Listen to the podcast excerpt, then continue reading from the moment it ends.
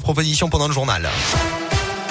Et à la une, ce matin, verdict attendu dans la journée dans le procès aux assises de l'Allier de trois individus jugés cette semaine pour une tentative d'assassinat. Des faits qui remontent en avril 2016 sur le parking d'un magasin de bricolage à Doméra.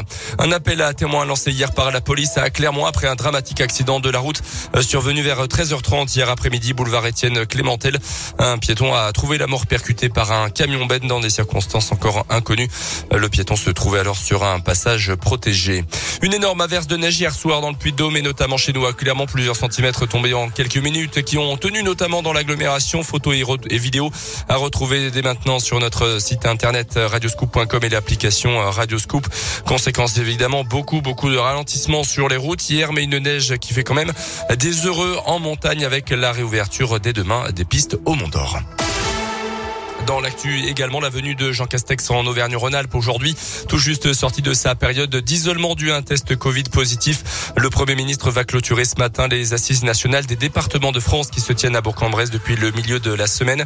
Le chef du gouvernement prendra ensuite la direction de la métropole de Lyon pour un déplacement sur le thème de la crise sanitaire, visite d'un centre de vaccination et d'un laboratoire qui séquence les tests PCR notamment.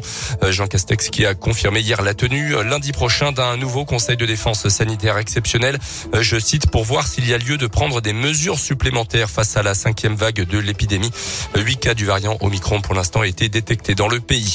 Quel candidat pour le Parti des Républicains à la présidentielle de 2022 début à 8 heures du second tour du scrutin 140 000 adhérents vont devoir se prononcer entre Éric Ciotti et Valérie Pécresse qui se sont qualifiés hier après le premier tour. Résultat attendu demain dans l'après-midi. Le coup d'envoi de la 35e édition du Téléthon, 30 heures d'émission en direct sur France Télévisions. Des milliers d'animations comme tous les ans. En 2020, 77 millions d'euros avaient été récoltés, une baisse de 10 millions par rapport à 2019. La dynamique doit reprendre car les dons permettent vraiment à la recherche d'avancer.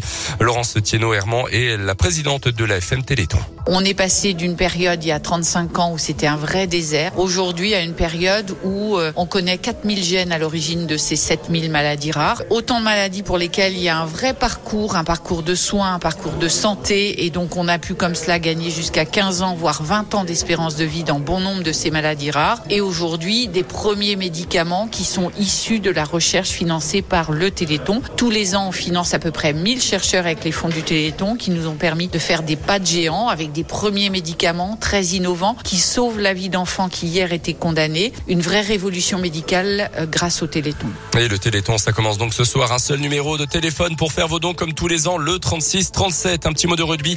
Cinq semaines d'absence pour le Clermontois Thomas Lavanini expulsé avec l'Argentine fin novembre lors du test match. Il euh, pourra rejouer le 1er janvier contre Toulouse.